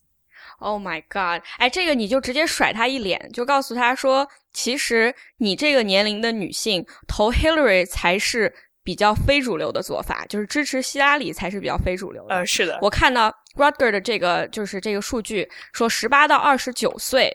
这一个。呃，年龄段的女性支持 Sanders 是百分之六十一点四，支持 Clinton 是百分之二十八点一，然后再往后，二十九岁到六十岁以上，整个这是其他所有的人都是希拉里的支持率要高于 Sanders，就在女性里面。木哥，你会投 Sanders 吗？呃，我作为一个记者，我现在要装模作样的说，我不能这个 endorse 任何一个 任何一个 candidate，然后把你的记者帽子摘下来，把我的记者帽子摘下来。我觉得是这样的，就是说，作为一个年轻人。作为一个，就说，如果我只考虑我自己的这个未来的话，我觉得投 Sanders 实际上是一种，我觉得 I want to take that risk，right？嗯，就 是属于冒这个风险去试试看能不能有一个更好的未来，是这种感觉。然后希拉里的话，给我的感觉就是在接下来的未来的八年，我想要的那种 mobility，或许它不能够带给我，呃，就是这种感觉，对。但是我觉得，作为一个，如果我只从女性议题来考虑的话，其实我觉得很多年轻女人把 Bernie 看作是对女性议题最友好的一个候选人，我觉得是一件非常讽刺的事情。对我这个因为这一点，呃，你继续说，对，不好意思，不好意思。没事儿，没事儿。我觉得你说的，你想说的可能跟我就有点类似。我我觉得是，我是想说，希拉里她在过去这么长时间内，一直相当于是在这件这些事情，她就是每一天都在都在。就是去做的关于，就是去想的、去做的关于女性的事情，而 Bernie Sanders 他在很多，比如说你问他在堕胎上面的这个立场，他其实非常笼统，他就说特别特别笼统，他就说，呃，我支持所有情行情下的这个堕胎，不管什么情况下，二十周以上怎么会我都支持。就是你听着觉得非常爽，但是实际上这说明他对于这个议题的了解。就其实没有非常的多呀，我觉得。对对我觉得家里说，我能我能我能我能 push 一下吗？就是这个嗯很有意思。我有一个很我有我很好的同事，他之前他们在就是 political 上面写的一篇，就是就是 Hillary's women problem。然后啊他的观点，他对他他写就是我这个前同事，我是一个很喜欢的姑娘，嗯，她也是一个 Muslim American。然后她说的这样一个 assertion 是说，Bernie Sanders is a better feminist。就这个这个很有意思啊，就是我我觉得就是。然后之前我也有一个这样一个就是女权的代际的一个代沟。之前 Gloria Steinem 和那个 Madam Albright 对会出来说，跟就说年轻女性，你们投 Bernie 是对你们性别的一种背叛。我觉得 Oh 呃，就我个人感觉，我其实我这我我我不我不觉得他们两个在女性议题上有真的就极其实质的这种。质的差异，我觉得是并不存在的。但我认为，其实我觉得，因为 Bernie 的存在，Hillary 的这个政政策，包括他对比如说种族，对于就是一些外交手段，对于一些比如说就是在一个多元化的这种女性议题上的这样的一种一种一种一种感觉，会更加的偏左。我觉得是我个人更加喜爱的，所以我觉得 Bernie 的存在的确对于女权主义者来说是一个福音，尤其是年轻女权主义者。我觉得他是更能逼迫希拉里去去 take sides，因为我并不相信，我并不相信 Bernie 真的能，我完全不相信 Bernie 能真正能做出他所 promise 的任何事情。然后他的 track record 也是非常非常理想主义的，就是对他的存在的整个意义就是逼其他的人站队。而不是说他真的就是你看他在康在在国会的整个 track record，我觉得他存在的意义大部分是在于在逼其他人站队，而不是说他真的能把这个 policy。他的很多 policy，我觉得他会他很擅长于说让别人爽的话，然后就像刚刚木哥嗯说的一样，然后但是而且但是就像说的一个非常大的问题就是他的呃表达一不谨慎，二很笼统，第三不接地气。觉得很笼统这嗯个问题，我特别的觉得对他我意见很大。嗯，再就是 Hillary's women's problem，我觉得这个很大一定上就是说，呃，他在过去这么长时间，他有迹可循，对吧？你看他作为呃第一夫人也好，他作为 state secretary 啊这些，他你都可以往回去看，去翻他的那些这个立场。但是，但是，然后但是，我觉得，但是，我觉得希拉里就说，如果真的从他的行为来说，也并不是，就是，但是，我觉得这也也不 fair，因为就是毕竟希拉里她的角色更加多，所以她犯错的机会就多很多。对对对就是这样我觉得，就比如而且我认为说他的，嗯他在他在一些国际的，就是人权中有关妇女儿童的一些政策，并不并并不是非常的好。然后，比如说他之前也曾经说过，就是 abortion，他认为只应该在 rare cases instead of 就是。所有情况，所以就说希拉里自己也曾经就是给自己埋下过很多很多的女权主义方面的雷，我觉得是是有的。对，对而且这个我们要看时代，对吧？一些东西你现在觉得它是错误的，但是在当时看来就是一个可以令人接受的一个立场。我觉得更重要的是看希拉里真正相信什么，或者说他，而且现在时代和希拉里当时跟奥巴马竞选的时候，他的社会已经发生了很多的巨变，就是这是巨变的八年，无论是经过了一场呃那个经济危机也好，然后包括 gay marriage，然后包括很多很多的 Supreme Court 的大案子，那么她现在作为一个女性的总统，就是我更期望她能够利用她的能力去 rise to the occasion。嗯，说到这个，我想就是说一下我自己的个人经历，就是前几天我跑到纽约的街上去采访了很多。呃，人我就问他们，其实我当时是问他们关于剩女的问题，但是呃，问完这个问题以后，就问了他们一下你是支持谁，然后呢，大部分的我问到的这些人，他们都是支持 Sanders 的，因为我问到这些人，大部分都是二十郎当岁啊，就所谓的 Beyonce voters，然后 single，you know liberal，然后他们说，就是这种想要在白宫见到一位女总统的欲望，比不上。想要一个更加安全的这种 secure。Her own economic future，就是她的未来的这样的一种愿望。就这个我觉得很奇怪，就为什么 Bernie Sanders 给人的感觉就是他能够给我们带来一个非常光明的未来，就是所谓的。我觉得我我觉得其实有几点吧，就是我觉得 Bernie 对就是他所说的这个什么 free public education，还有比如他对就是学生贷款 student loans 这方面，他的政策对于我觉得二十多岁的年轻人是。比较诱人的，而且它也可能也代表的，就是在金融危机之后一个所谓的反华尔街力量。对我觉得这对很多年轻的，就是不是属于社会最高层次或者不会进入进入金融口的这个年轻人来说是。很有很有魅力的，对，嗯，对。你说这个我就觉得对，因为我之前记得看到一个数据是说，女性跟男性相比的话，她的那个 student loan 好像是呃更加的高，就 percentage 更加高，是女性要超过百分之五十，然后男性的话就是有那种呃 high high student loan 的人好像只有百分之四十左右。嗯，我觉得，我觉得有一点就是说，我们现在如果跳出来，就是我也不是美国公民，我也没有投票权，但是我觉得，就是从一个国际女权事业的发展来说，其实我觉得希拉里的就是象征意义，对于国际女权主义事业的发展可能更有好处。不知道你们怎么看？嗯，我同意啊。嗯，我觉得我支持希拉里还是，呃，就是。还是因为我太不喜欢 Sanders 了，对，我呃，就像我刚刚说，就因为我我我会我是支我是会支持像彭博这样的人，或者是很能干事情的人，我不是会支持能讲的人。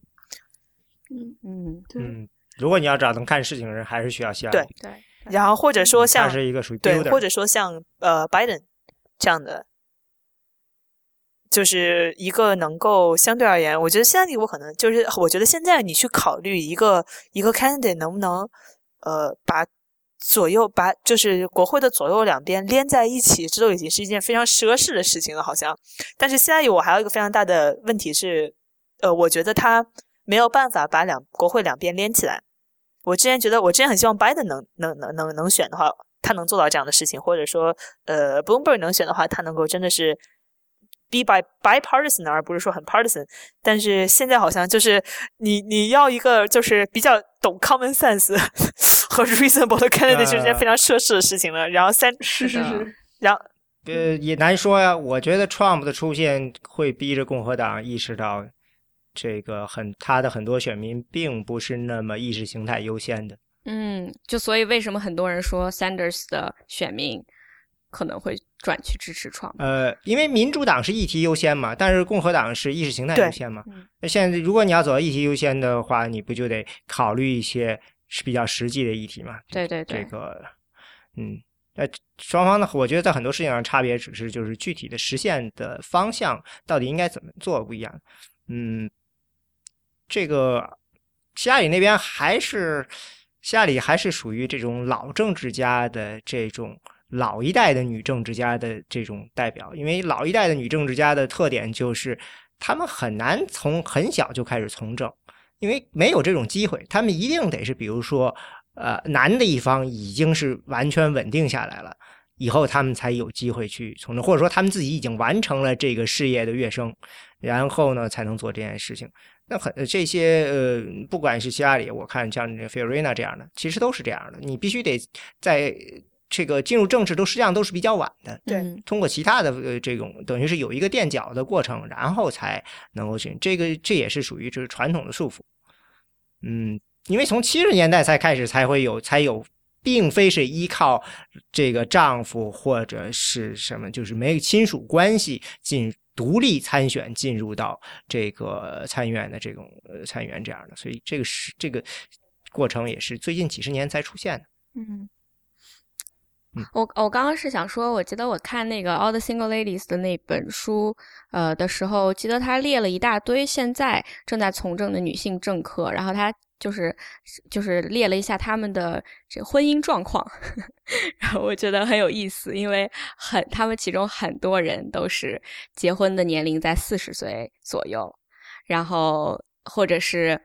结了婚以后，就是比如说三十多岁结婚啊，然后也非常的。badass 就是呃，像 Jillibrand，他是呃 Senator of New York 嘛，然后他我记得 Julie Brand 对，嗯，对，他是说什么有，他是什么？他是在生产前的呃几个小时，他他还在工作，对吧？就好像就好像他在那个一个什么 Armed Services Committee 的一个 hearing 里面做了整整十三个小时，然后过了那个结一结束，他就去生儿子了，而且那个时候他已经四十一岁了。就所以这些这些呃 role model 就是 again 又回到那个女人能不能什么都做是这个问题，对吧？但是这个可以看到，他们这个年龄的政客实际上是在呃尽可能的打破这个婚姻和生育啊这些东西对女性的限制。对我，我其实看了那，木哥我看了你们那个采访，我觉得特别可爱。就是我看了那微信上你们推送的那个，你们就是那个采访的视频，我觉得特别的有爱，就想想想点赞一下。对，嗯，对啊，记着把视频的链接留下来，写到 show notes 里。是是是，那个不是，然后但是就是我觉得特别有意思，就是我刚才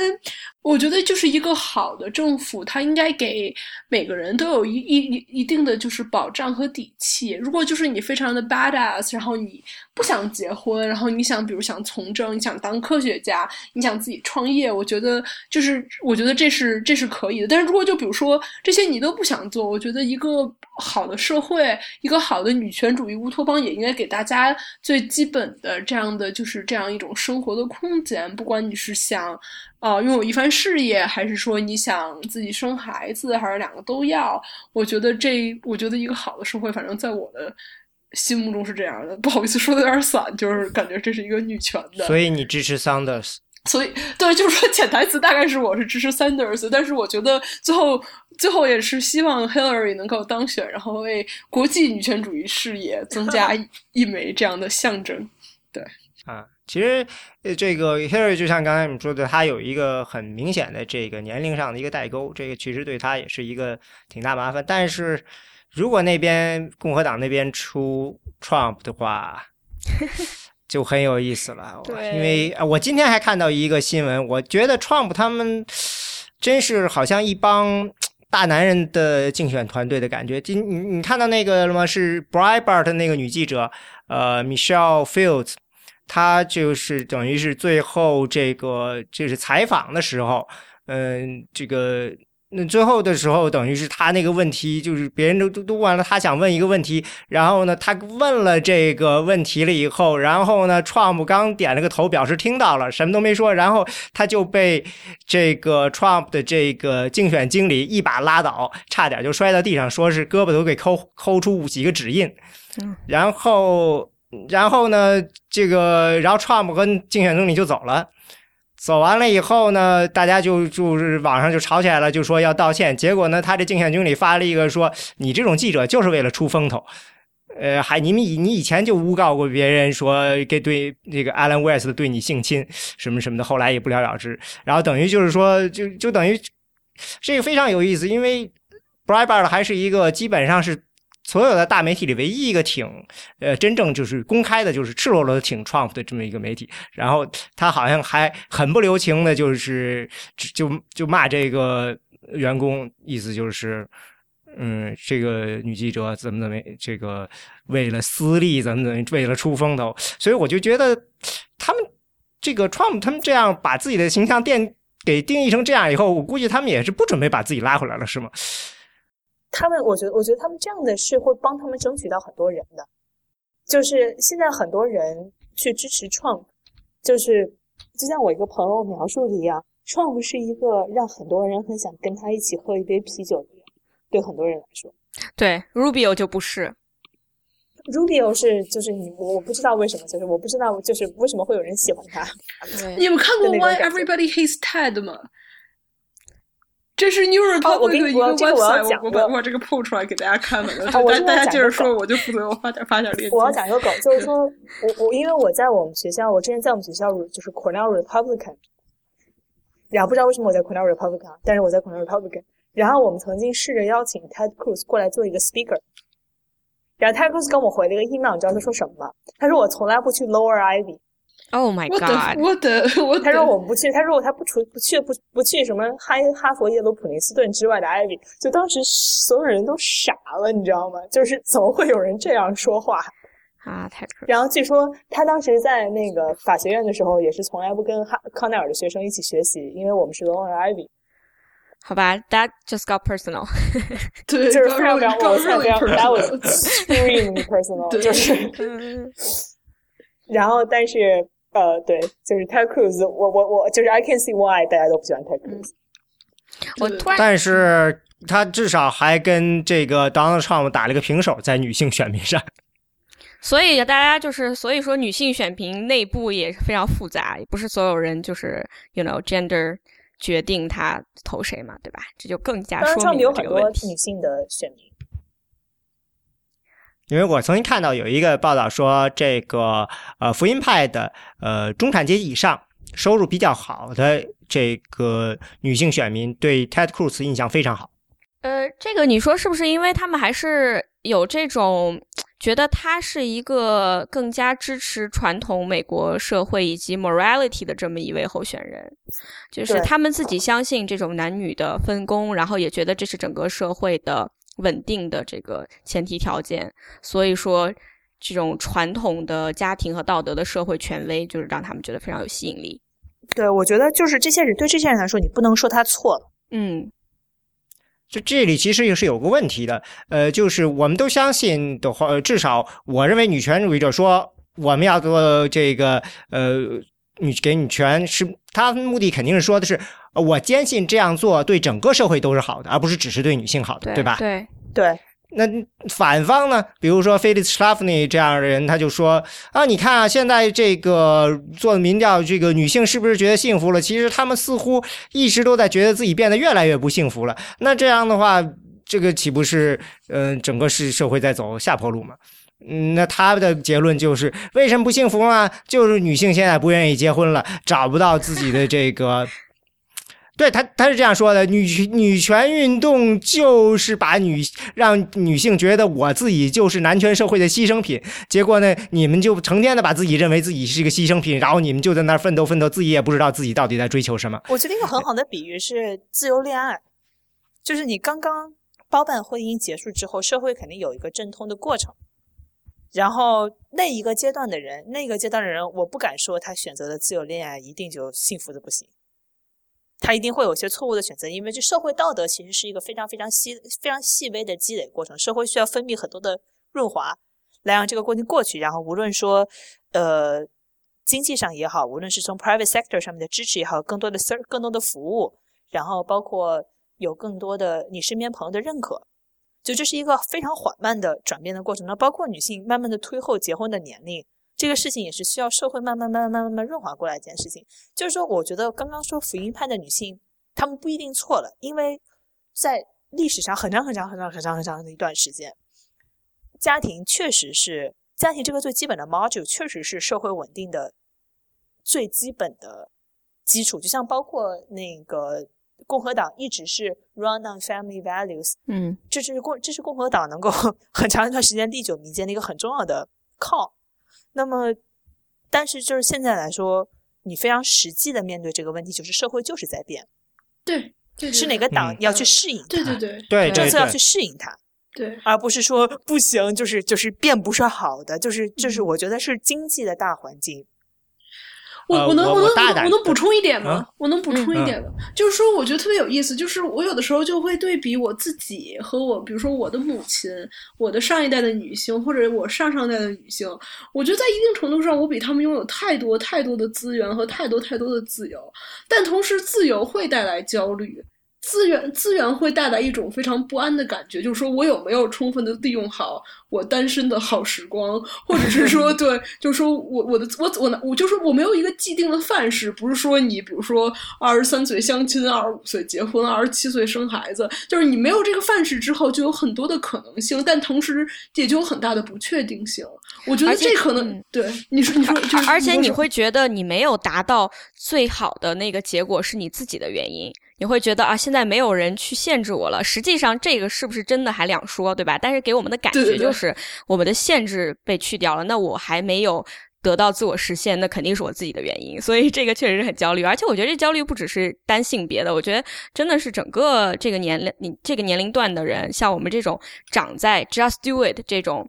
这种所谓的精神下的人都有这种对焦虑。对对对对而且我觉得这种焦虑直接影响到了这次大选，因为你如果看这个失业率的话，男性的失业率其实总比女很早就开始，这个比如说两千年的时候可能的时候就比女性略微高一点。照这一次经济衰退的时候，呃，男性失业率在峰值的时候是二零零九年吧，是百分之十一点四，那女性的峰值其实都不到百分之九，最高的时候只有百分之八点九。你可以想象，就等于是这次衰退对男性的打击是非常大的。嗯，我刚看这最近的这个一个失业率的这个，如果你是有这个高中毕业的学历的话，那女性失业率百分之九，男性就十一点三。这个基本上所有的这个年龄段，就是教育程度人，这个女性的失业率都要略低一点点。就对如果说他们想想找工作啊，这个可能对于男性来说是一个挺大的一件，就是让他产生焦虑的一件事对，。这也是为什么很多人会去 vote for Trump，因为他们所熟悉的一切都已经发生了巨变。就是他们之前就是说的说的恶俗一点啊，就比如说我在酒吧 下了工下了班，然后跑到酒吧和兄弟们喝一杯，然后完了之后调戏调戏服务员，然后服务员还能很开心的笑着走开。然后现在我调戏一个服务员，然后服务员说不，你不能这样，你刚刚那是 gender narrative，。没错。对对然后对对对对，但是那嗯是那是他们熟悉的一种生活方式，所以他们现在这个生活方式政治不正确了，然后然后他他很生气，但他就是他又没有办法证明自己是对的，嗯，所以跟因为因 Trump 就 make me great again。对，因为 对，因为他不是对的，就是你不能你不能在街上摸别人，不，先生你不能在街上摸别人的屁股，就是就是当女性已经不觉得这种非常有性别歧视意味的笑话可笑的时候，她们就觉得很失落，就啊，the good old days。就是 Oh my God！就是，但是我觉得怎么说呢？就是呃，会说你会说你，比如说开不起玩笑啊什么的，对，没有啊。就是我我觉得我平常比你逗多了，但是就是他他们会说你们这太政治正确了。对你说太政治正确了。然后包括我经常被扣了一个帽子，叫做圣母。哎，我也经常被扣圣母的帽子。我特别爱被我经常被扣圣母的帽子，但是嗯实际上我是一个非常非常就是 libertarian 的人。然后我觉得我被扣圣母帽子非常 ridiculous，你知道吗？就是 就是我就很就是我我会叫 Sanders 圣母，然后一扭头发现我被叫做圣母了，然后就就就很场面非常尴尬。就对，所以然后但是圣母非常非常也是一个很很很性别向的，非常性别化的一个概念，非常性别化。我靠，我觉得现在我觉得现在最大的圣母是 Sanders。对，不是你想那 Sanders 是不是就是他们的圣奶奶？不对，圣母 圣外婆应该是对对对，不是就我我我我觉得反正是一个很这是很有意思的一个话题，就是我一直觉得女权主义的一个解放的主体其实是男性，就是我觉得对啊，我也这么觉得。是这样的就是你看，他们现在必须要承担养家糊口、保家卫国的这种责任，对吧？然后他们又不能对对啊，然后这种，就是我跪着求他们，求求你了，让我多承担一点责任吧。是的就是是然后不让，就是呃就是不要，就是就就发生了什么，就是我不能我不能懂，你知道吗？对，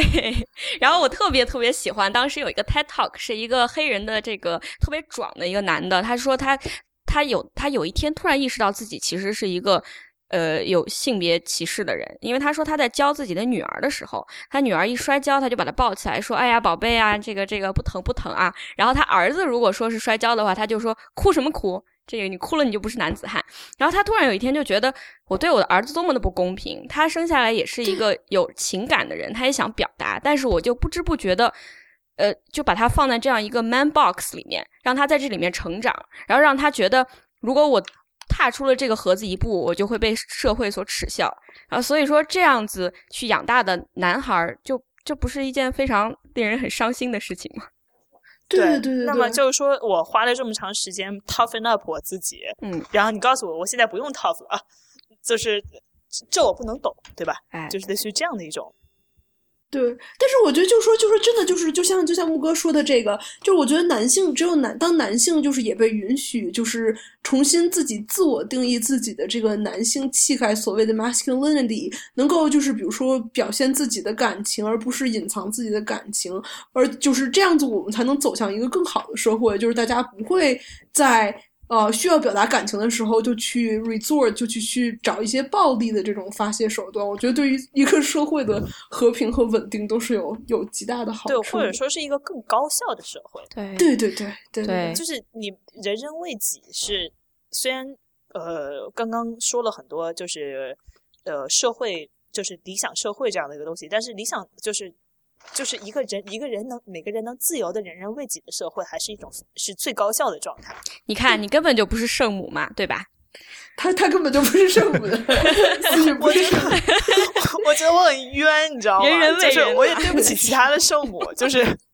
嗯，对，我对不起，真的圣母，我很不。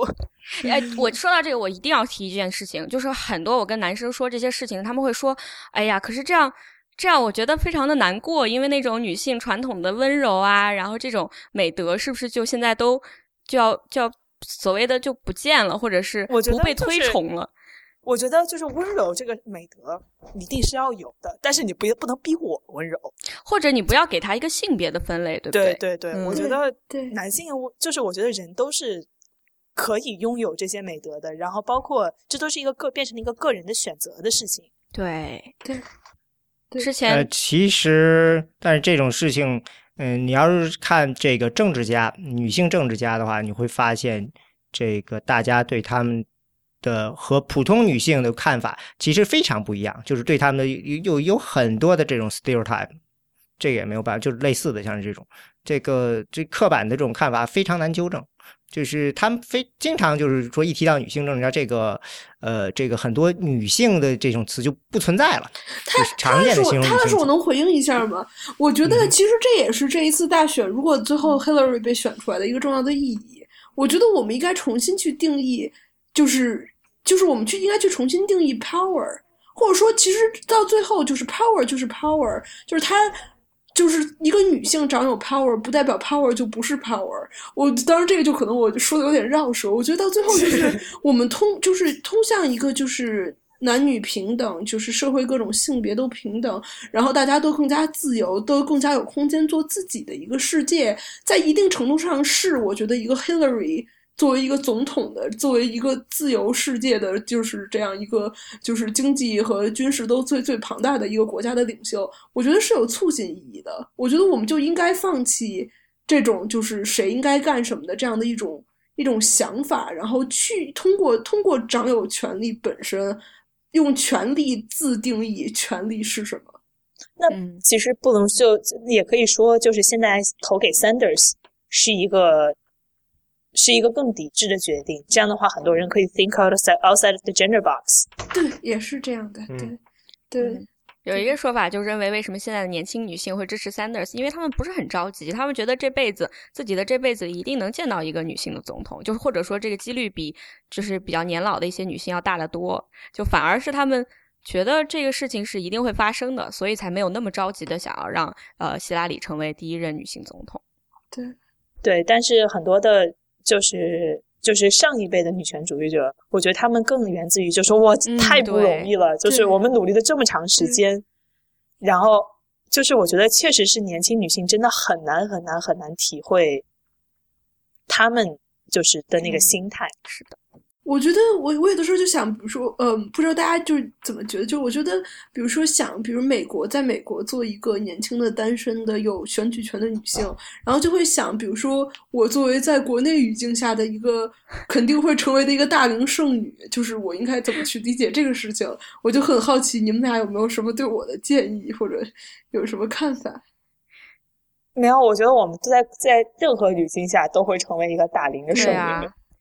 就是，但是只是说，我们是不是就是大龄剩女 with pride？就像就像 gay people，他们把 queer 这就是 retake reclaim 的 queer 这个词一样。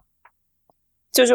如果我再过时间我还是一个大龄剩女的话，我是一个大龄剩女 with pride。嗯，确实啊，我就现在已经到了一个比较极端的这个状态了，就是我真的不是非常的记，不是非常的关心关于剩女的这个讨论，因为这个标签，我真的就目前啊，作为我现在年龄啊什么的，我觉得它不会。让我觉得有受到伤害，我能理解他为什么让很多人受到伤害，并且他是一个有问题的这么一个说法，但是他确实就不是很很能影响我。对，但对很多就是比如说我认识的年龄更大一点的女生，她们呃，这个对直接导致结果就是她们事业上的一个非常强烈的焦虑，就她们如果想要继续做剩女，必须能证明自己是非常成功的人，就是这个证明自己这件事情对他们来说就很焦虑了。然后反观。他们身边的男性很多人就是 并不着急，他们觉得好像四十岁成功也没有问题，但女性不行，你三十岁必须成功，嗯，否则的话，你大龄剩女这个偏这个标签就背不动。你就又牺牲了家庭，你事业又不行，那你就变成了一个 loser，就这个感觉，对吧？就是这个这个 loser tag 降下来的，这个 loser 的这个这个这个铡刀降的太快了。是是是是的，对。嗯，但我觉得到到最后，其实也也，我也我觉得我我只是希望我就能被当成一个人看待，就是我觉得就是我个人自我价值实现和比如说我的婚姻状态，我也不是特别希望挂上什么关系。当然，我觉得就如果有有的有的同同同学们他们希望把这两者挂钩起来，我觉得也没有什么不可以的。但是我觉得就是说，作为一个新时代女性，我觉得这也是我的特权，我的自由，能够说我可以比如说去做一些其他的事情。对，对，我觉得我注意到你刚刚用词是特权，我觉得这个说的特别对，因为就是说，特别是把它放到我们抛开美国这个相对而言，大家就甚至就是说美国很多 African American woman，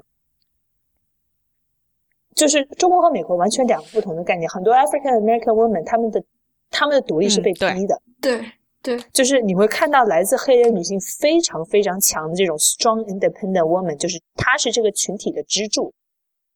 这样的这种 narrative 其实是被逼的，对，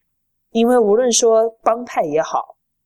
还是就是毒品也好，更多的涉及到黑人男性的这种社会负面的东西。然后，那么就是包括监狱也好，包括就是就 selective persecution 也好，那么女性就反而成为了这个这个群体的顶梁柱。对的。但是中国完全不一样，中国相对于弱势群体的话。就是我今天看了一篇文章，是同婚，十六岁的小姑娘结婚了，我刚才看到，就是这种感觉。这在中国不是以前是挺正常的事吗？这在发展中国家都是很对，但是现在还有，就是就是就是，而且就是离我家很近的一个地方，然后这个让我觉得就这种感觉。但是实际上没有什么，就是没有什么令人惊讶的，因为当就是现有的这个社会道德和社会结构导致。结婚对大部分人来说，牺牲自己的事业对大部分人来说是一件是一件 given 的事情。他们从一开始就没有想过自己需要去发展一个事业，或者有的时候他就没有特就是这是他们正常去发展一个事业，在一定程度上，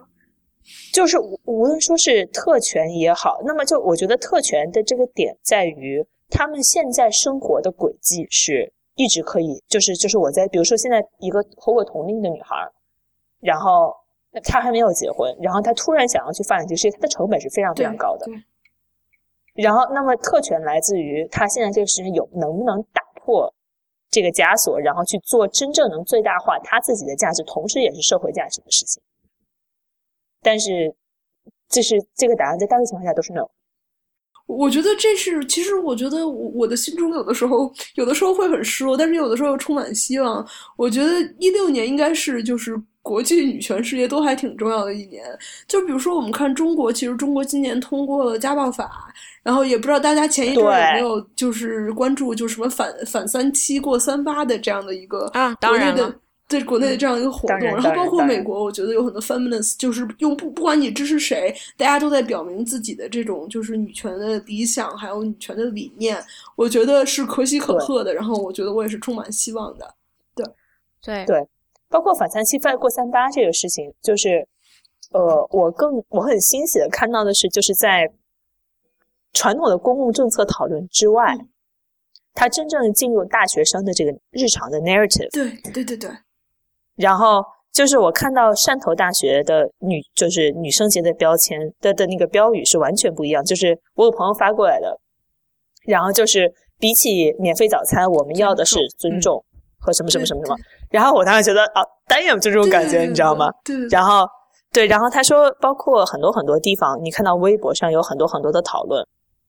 对。然后各种女孩就是这种，你是无论是就有的女孩会说我不是女权啊，但是我要说一二三四点，我说姐姐你就是女权，对对对，就是就是你就是女权，但是我明白，就是女权这个标签现在确实是一个一个很重的担子。然后也是一个相对被污名化很严重的标签，无论是被自己的猪队友也好。我之前看到一个 T 恤在网上，我特别想买这个 T 恤，上面就写了一句话，说 “feminists，呃，people who don't think they're feminists are”。然后两个选项就是不认为自己是女权主义者的人有以下两种可能：第一种可能就是不明白“女权主义者”这个词，只它它唯一的意思就是性别平等 （gender equality）。另外一种选项就是 “you're an idiot”，然后我当时就觉得 哇，好想买。对对对对。嗯，我在一直在找合适的时间，最后说我们是需要回答一下有一个听众的问题吗？就是他有一个听众在 Telegram 群里说，希望对最近这次 Oscar 颁奖中 Chris Rock 讲的这个关于就是有一个有亚裔小朋友出场的一个笑话，他认为他想听一听嘉宾们是怎么看待。嗯，我我觉得就我觉得就特别差劲，我觉得那笑话真是水平太差了，我就是就 不好笑。我觉得就是就是就是我是这样的，就是说就是说，我就从两个角度 argue 吧。就是从我个人的角度上来说，就是 I can take racist humor，就是我个人不会有像很多人一样，就是有一排 chip on the shoulder，就是他们会这个问题非常非常非常的，呃，非常非常，就是特别是生长在这边的人，我就我能理解他们对这个事情比我更 emotional，然后我并不会很 emotional，呃，但是这真的是一个非常不好笑的笑话，就是就是如果你真的要。你知道，就是你是不是需要我教你怎么歧视我？就是 他这个笑话真的很不好笑。但是从另一个角度上来看，我觉得林书豪的那个 pose 非常好。就是他说，就是不应，就是他只就是说，I'm tired of being okay and cool to bash Asians。呃，你然后就是只是很让人很无力的一种感觉。呃，我就想补充一句，我觉得你说那个很对，就是为什么？长在这边的这些亚裔美国人对这个事情他反应更大，因为他在说这个笑话的，其实它里面隐含一个意思，因为童工呀，什么这个手机是在中国做的呀，这些事情其实它隐含的一层意思就是这些人他们是中国人，而不是亚裔美国人。对吧？这里面有这个一层这一层的意思，所以在对一个像亚裔美国人这个群体，他在这个国家历史这么长，可是仍然一直被认为是外国人，所以他这个感情是真的是非常 脆弱的。像我们这样本来就不是美国人的人，可能是感理解起来没有那么深吧，感受没有那么深刻。对，然后包括我觉得，呃，就是随着中国的，就是放在一个更大的地方，中国的 national image。也正在不断的改变。其实这个其实折射出的就是你要改变自己的 national image，不是说在在呃时代广场租一片租一个广告，然后不断的播放熊猫，要那么简单。就很多根深蒂固的 stereotype 是其实是其实对无论对中国的政治家来说，还是对生活在这边的中国人来说，还是甚至一代二代甚至很多代的移民来说，都是每天需要经历的挑战。各个少数族裔之间的这样一个关系，在就是 Chris Rock 这个评论中也被折射出很多很有意思的呃话题。我不知道选美之前有没有讨论过 Peter 亮的问题，我觉得我们可能也没有时间详细讨论 Peter 亮的问题。但是我觉得，就包括这次大选中各个少数族裔之间的这个 dynamics，然后和互相的比如利益争夺或者是利益团结，我觉得可能也是 Oscar 这一次能。折射出来的一个就是一个小窗口，能折射出来这样的一种复杂性吧。对，特别同意。对，然后我，哦对我那天看了一篇文章，就是我我觉得就这么，就是我就把它丢出来，然后大家可以考虑一下。然后很多人说，为什么奥斯卡这么这么白？然后有一个人说了一句，我觉得是大实话，就是亚洲的人真的很种族歧视。他们不想看到自己的电影里面主角是个黑人。如果主角是个黑人，他们就不想看。嗯，这个我们在上一次、上上次的播客中提过这个观点。嗯，对。然后我觉得，我个人觉得，就是这是对我们来说，我们需要自省的一件事情。